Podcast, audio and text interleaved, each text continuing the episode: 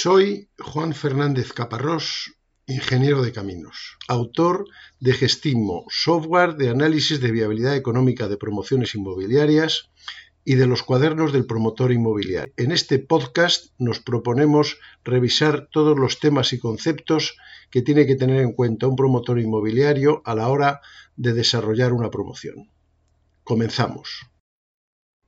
Pero yo le tengo que decir al equipo de ventas no cómo debe vender, sino cosas que tiene que decir. Le tenemos que contar cómo es la promoción. Le tenemos que enseñar los planos y, bueno, con el dedito, ¿eh? guiarles. Un API no tiene por qué saber debería saberles plano, pero no tiene por qué saber leerse un, plano de planta de un edificio de, de vivienda por planta. Bueno, porque eso lo contaré yo me tengo que contar la memoria. ¿Por qué la memoria de calidades? Porque yo, que llevo pensando en esto desde hace un año y pico, sé dónde están los puntos fuertes y los puntos débiles. Y el vendedor, cuando venda, tiene que saber dónde está lo, lo bueno y dónde está lo regular y dónde está lo malo, que se lo habré contado yo, que no tiene por qué verlo a primera vista. Esto no es un ordeno y mando, es un diálogo, porque a lo mejor el vendedor ve cosas que yo no he visto, pero nos tenemos que poner de acuerdo y llegar a saber qué es lo más importante, qué, es qué tiene de interés. Oye, pues esto tiene interés que las plazas de garaje son inmensas. Bueno, porque tiene una luz, qué tipo de viviendas habrá a vender, ¿Eh? grandes, pequeñas, de tal tipo, en fin. Y eh, dejarle muy claro los límites de su negociación un API que se va a llevar el 3% el precio de venta, pues si yo quiero vender en 300, si él dice, ah, pues te lo vendo en 200, se lleva el 3% de 200 y a mí me lleva a la ruina. Entonces tengo que limitarle, ¿eh? Bueno, tú te puedes ir hasta cierto punto. Obviamente, si el equipo de ventas sí es propio, si nuestra, nuestra gente, pues cobrará su sueldo, tendrá unos incentivos, pero lo normal es que sean empresas especializadas aparte y esos cobrarán unos honorarios, el 3%, el 4%, el 2%, lo que sea. Y tendremos, hay que hacer un contrato, como todo el mundo, y hay que fijar qué es lo que hacen. ¿Quién paga la publicidad? ¿La pago yo o la pagas tú? ¿Quién pone la oficina de ventas? ¿Tú o yo? ¿Quién hace la publicidad en Idealista? Bueno, pues eso hay que dejarlo en el contrato. Todo lo que esté en el contrato, luego no hay que, no hay que pelearse. Con eso digamos que tendríamos el asunto más o menos claro. Hay una peculiaridad que son las ventas en zonas de costa a, extranjeros. Esas ventas, ese, esfuerzo de venta, normalmente los, los APIs no te cobran el 3, a lo mejor te pueden cobrar el 10 o el 12. Pero eso tiene una explicación. Primero, tiene que traducirse todo el, todo el folleto de ventas. Segundo, si yo estoy, es una promoción en Canarias y ahí principalmente van a ser ingleses y alemanes, yo tengo que ir a vender a Inglaterra y a Alemania. Vamos yo, el API. El API a lo mejor tiene un contacto con otra empresa en Alemania y ese ya también se lleva su parte. Pero es que a lo mejor tiene que fletar un avión y traerse a 40 interesados para que vean cómo va la promoción. Entonces, bueno, hay un, hay un gasto que hay que dejar también muy claro a quién le toca. O sea, si llega el API y dice, Oye, ¿te parece que me traiga 50 señores aquí? Pues tenemos dos días, los paseamos y tal y cual. Ah, sí, sí, muy bien, muy bien. Por cierto, págalo tú. Pues eso hay que dejar claro quién paga qué cosa. Pero todas las promociones orientadas a extranjeros, en general en Costa, tienen unos que hay que tenerlo en cuenta. Hay unos honorarios de intermediación, de venta, de comercialización y publicidad mucho más altos. Hay que tenerlos en cuenta. La plaza de garaje acaban siendo un argumento de venta, ¿eh? porque tú la vas a ver, la ves en plano, la ves en todas partes, en fin. Y a lo mejor es fácil de aparcar, no es fácil. Está la primera planta, está la tercera, hay tres pilares para llegar. Y uno, no es extraño que una venta en concreto, no que sea nuble, sino que se elija un piso u otro dependiendo del garaje que tiene. Eso ocurre con cierta frecuencia. Con lo cual también, cuando estamos, si decidimos eh, vincular una plaza de garaje y un trastero y una vivienda, tenemos que pensar muy bien cuál le ponemos a cuál. Porque pues puede tener Luego, ventajas e inconvenientes desde el punto de vista de la comercialización. Em, ¿Cómo le decimos al, al API que venda? ¡Hala! Todo lo que pase por ahí, venga, a como quieras, lo que quieras. Mira, son siete bloques, me vende dos viviendas de un bloque, tres viviendas del otro. No. Va a hacerlo en el orden en el que le digamos nosotros. Fijando una estrategia, quiero decir, no, no lo estoy que llamar a decir, pongo en venta el, piso 4, pero le tenemos que dar una estrategia. La primera idea es que si el banco nos exige tener una serie de, preventas hechas, pues hacerlas, obviamente. Con lo cual el contratito de preventa, bueno, ya lo comentamos veces, pero hay que ir. Es un 30%, son 16 viviendas, pues hay que conseguir 16 contratos. Si esos 16 no, empiezan, no dejan disponer del crédito y entonces tengo problemas a la hora de hacer la justicia. Esas 16 preventas. En el momento en el que yo decida ya hacer los contratos de arras, esas 16 preventas, pues casi todos ellos querrán vender y haré los contratos de arras, pues hombre, en un mes. Los iré citando de un día para otro. En cuanto antes, porque esos 3.000 euros, esos 2.000 euros que me dieron de preventa, yo no debo utilizarlos para gastarlos en la promoción. Me los tengo que guardar en un cajón o en una cuenta corriente, vamos, pero que tengo que poder devolverlos sin que pase nada. En el momento que hagan el contrato de arras, ya puedo destinar esa cantidad de las arras a la construcción, no solo lo dice la ley, sino que, forma parte de mi, financiación. Entonces, en cuanto pueda hacer esos contratos de arras, los haré, porque recibiré el 10%, por menos. ¿Qué, voy a meter en los contratos de arras? O sea, ¿qué, ¿qué viviendas voy a vender? Sabemos que hay viviendas mejores y viviendas peores. Los primeros no suelen gustar, los primeros pisos. Los áticos son más caros. Los orientación oeste es mejor que la orientación norte. Bueno, pues yo intentaría vender primero las malas. Las malas con comillas, me refiero a las que tengan peor salida comercializadora. O por lo menos una buena parte de las malas. Y seguiría vendiendo hasta que llegara a un punto de equilibrio. Un punto de equilibrio es cuando disponiendo de toda la hipoteca, porque, muy bien, y disponiendo de los ingresos de estas mm, ventas hechas en contrato de arras, pueda terminar la promoción. A partir de ese momento, o sea, en ese momento yo sé que termino la promoción, que no tengo que poner más dinero de que ya tenía previsto, porque voy a recibir los ingresos correspondientes de, preventa, perdón, de arras, de, pagos aplazados y de hipoteca y termino. Bueno, ya me quedo. Ya, ya puedo. Es el primer día que yo voy a dormir después de dos años y qué haré a continuación? Pues pensar cómo está el mercado. Porque si puedo subir un poquito la vivienda, pues la voy a subir. Qué malo soy, soy tema de expresión. Si ya he cubierto, ya sé que puedo cumplir a lo que me he comprometido, pues la siguiente venta que yo haga, pues voy a ponerla 5.000 euros más cara o 10.000. Re, reevaluaré los precios de venta en función de cómo está el mercado. En una circunstancia peor, pues a lo mejor tengo que empezar a, vender más bajo. ya, veremos, pero suponiendo que estuvimos en una buena situación, ahí que ya no me aprieta el zapato, es cuando puedo cambiar el precio. Claro, si aumento el precio de una vivienda mm, mala, con muchas comillas, pues no va a ser tan difícil subirlo. Si me quedan viviendas buenas, eh, estas eh, muy, muy deseables, pues a lo mejor meterle 10.000 euros es fácil. Entonces, con la idea de tener todas las preventas necesarias para que el banco me deje disponer de hipoteca y conseguir después de eso más, más ventas hasta con llegar al punto de equilibrio, ahí, llegado a ese punto, es cuando yo puedo explayarme. Si llego a ese punto y tengo todavía viviendas apetecibles, pues las puedo subir el precio. Si he tenido que vender todas las viviendas apetecibles, pues a lo mejor me tengo que aguantar e intentar vender lo que pueda. Estos son intenciones. ¿eh? Pero esas intenciones se las tenemos que decir al equipo de venta. Empieza a venderme estas 10 primeras.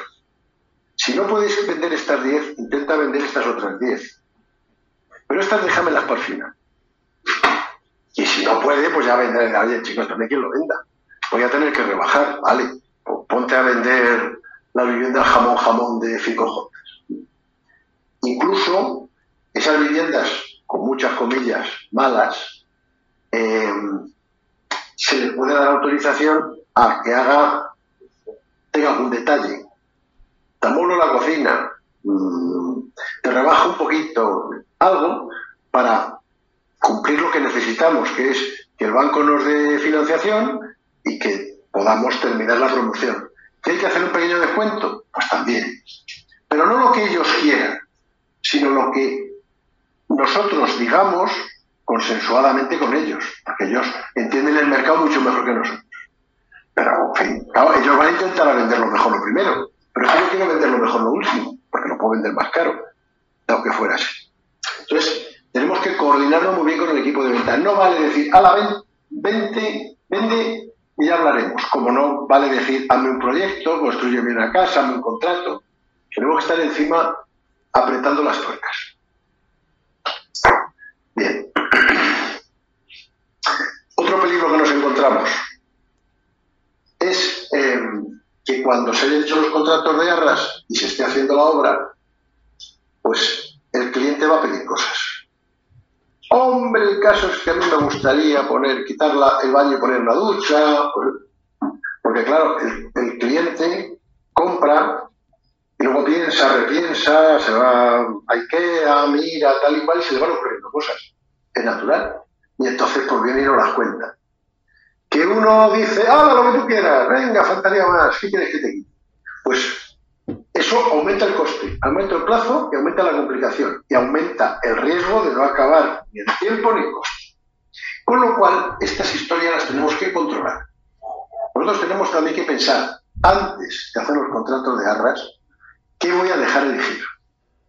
Por ejemplo, bueno, pues usted puede elegir los alicatados de una propuesta de tres en tal eh, almacén o puede usted comprar el alicatado que le dé la gana, que se llama arriesgado, en tal almacén. Y yo le diré el incremento de coste y usted se lo pagará al del almacén. Bueno, eh, quitar un baño, poner un bidet, poner una ducha, no sé qué, a lo mejor hasta mover un tabique. Si yo he diseñado la vivienda desde el principio pensando en esa posibilidad, a lo mejor mover un tabique no me resulta complicado. Si no lo he pensado, a lo mejor mover un tabique me resulta complicado. Pero esto no se puede hacer en cualquier momento. Yo no puedo cambiar un bidet eh, o, cambiar un baño por una ducha cuando esté pintando. Hay que darles unos plazos muy estrictos. Ellos firman el contrato de arras. Y junto con el contrato de arras se dice, tiene usted cuatro meses desde hoy para plantearme modificaciones. Dentro de cuatro meses y un día no le acepto ni una. Porque cualquier modificación, estamos haciendo 80 viviendas, y hay 30 compradores que han decidido hacer, porque su casa, y es lógico, pues hacer su, su casita personalizada. Bueno, pues el jefe de obra se vuelve loco. Y como se vuelve loco, atrasa plazos, se lía el fontanero, ya no saben dónde tienen que poner. ¿Dónde iba la cenefa verde? No, esto hay que evitarlo. Entonces tenemos que dar unos plazos muy concretos. Usted puede elegir alicatador, vale, antes de tal fecha o, yo le iré diciendo, yo le iré poniendo un plazo, pero, hay que hablarlo desde el principio de, mira, en el momento en el que salgamos de cimentación y antes de hacer no sé qué, hay un plazo para que tú eh, elijas alicatados, te vamos a llevar al almacén, no sé qué. ¿Que quieres cambiar un baño? Pues en tal momento. Y todo eso uh, en cierto momento, en cierto, ya digo, fijando plazos. Obviamente, quien se lo tiene que contar es la... Aunque yo cuando vaya a firmar, pues ya me confirmaré, pero eso es una labor que el API tiene que saber y que tiene que contar. Y cualquier modificación que se haga, no vale con pedirla. La pedirá por escrito, la firmaré yo y la firmará el constructor. Y si hay incrementos de precios, se firmarán los incrementos de precios. Porque luego resulta que dice, ah, ah, pero si yo pensaba que esto no costaba dinero. No, no, pues si usted que ha contado 1.200, ah, pues yo no, no, no. Entonces, que les quede muy claro que cualquier cosa que pidan va a costar. Y ese costar va a estar reflejado en un papel firmado, para que nos sintamos de Eso también acota mucho las cosas. Otra cuestión es que estemos haciendo cuatro chales de dos millones de euros y sea, pide usted por esa boquita, oye. Pero también hay que acotarle los plazos, porque no puede ser, llevándolo al extremo, pero no tan al extremo que no haya pasado nunca, de que vaya a pintar el pintor y llegue la señora con perdón y diga, uy, el caso es que yo había pensado poner aquí dos vasos, dos, dos lavabos, pero es que había uno. Ya, pero es que yo quiero dos. ¿Qué dice usted? Voy a pagar la hora entera, tiro medio baño y lo vuelvo. ¿Quién paga eso? Pues yo, María Donna, Entonces, todo eso muy acotado y muy firmado. En el momento, el comprador va a pedir el oro, el moro y el loro, pero como le pidas que lo escriba, ya va a pedir menos. Y si le pides que lo firme, va a pedir muchísimo menos. Y si además le dices cuánto cuesta, va a pedir muchísimo. Y yo no gano dinero en una modificación. Tengo que dar buen servicio. Tengo que hacer que salga satisfecho. Eso va a gustar mucho en las redes sociales. Pero es un esfuerzo. Y ese esfuerzo hay que acotarlo. Las cosas, además de que estos cambios de las, a petición del comprador, pues puede haber cambios en la obra. Eh, pues aquí pensábamos poner una terminación en sardinel, pero hemos visto que es mejor poner una pieza de cerámica o de, hormigón blanco que queda más bonito, no sé qué. Ah, vale, bien. Sí, venga, vamos a hacerlo. Hay que cambiar planos, hay que cambiar los dibujos en 3D, hay que informar al, al comercial, porque lo que ofrezca el comercial tiene que ser lo que se va a hacer. Porque si no llegará un señor y dirá, oiga, oiga, esta, esta vallita que separa, este murete que separa las terrazas, aquí ponía que era terminación en sardinel. Y me han puesto ustedes una pieza blanca. Ah, no, no, no, no, no. Esto es lo que yo quería. Entonces, bueno. Entonces, tenemos que coordinar. Hay una coordinación entre el, arquitecto, director de obra, el constructor, el comercial y el promotor, que tiene que ser una coordinación extraordinariamente buena. El comercial, de entrada, le va a decir al cliente, oye chico, lo que quieras. ¿Tú qué quieres poner? Suelo de punta diamante, pero con diamante de verdad, faltaría más. Y yo no voy a querer. O va a llegar el de la obra y decir, hombre, no, no me pongas esta, este alicatado que resulta que me dan cuatro meses hasta, hasta recibirlo. Entonces, todo eso hay que coordinarlo. Y hay que establecer muy claramente quién hace qué quién pide qué y quién se lo comunica a quién. Que está claro. Parece un poco trabalenguas. Pero, ¿quién cambia los planos? ¿Quién se lo dice a los demás? ¿Quién pide que se cambien los planos? ¿Quién autoriza todo eso? Yo, que se lo hacemos vez. Vamos, igual sí que habría que ponerlo. Pero todo eso no puede ser que llegue el constructor y diga, uy, pues fíjate, he visto unos rodapiés preciosos de color marrón oscuro que no son, son cerámicos, que bueno, bonitos a morir. Ya, pero este ahí va roble claro. Bueno, todo esto al final llega un momento que si lo hacemos a lo loco, no solo entorpece la obra, puede provocar incrementos de costes y va a provocar cabreos de los vendedores, de los compradores. Un comprador cabreado es muy peligroso. Aparte de que nuestra obligación es darle satisfacción y que salga feliz y contento. Si le empezamos a cambiar cosas a, tontas y a locas, la hemos liado. Entonces, cuando se cambia algo en obra, alguien tiene que hacer esos planos y pasárselos a los comerciales. Y los comerciales tienen que tirar los planos y usar esos. Actualizar la página web, lo que sea. Todo esto tiene que estar muy coordinado y es fundamental. Si aquí dejamos que esto sea la casa de Tocamerroque, montamos un lío. El promotor no duerme cuando todavía no se compra el solar. No duerme hasta que no empieza a vender. Y cuando no duerme de verdad es cuando tiene 10 problemas de estos. Porque cada problema de estos implica, se ha hecho un cambio. Hemos cambiado los rodapiés de pino americano a roble. Es que la memoria calidad ponía roble.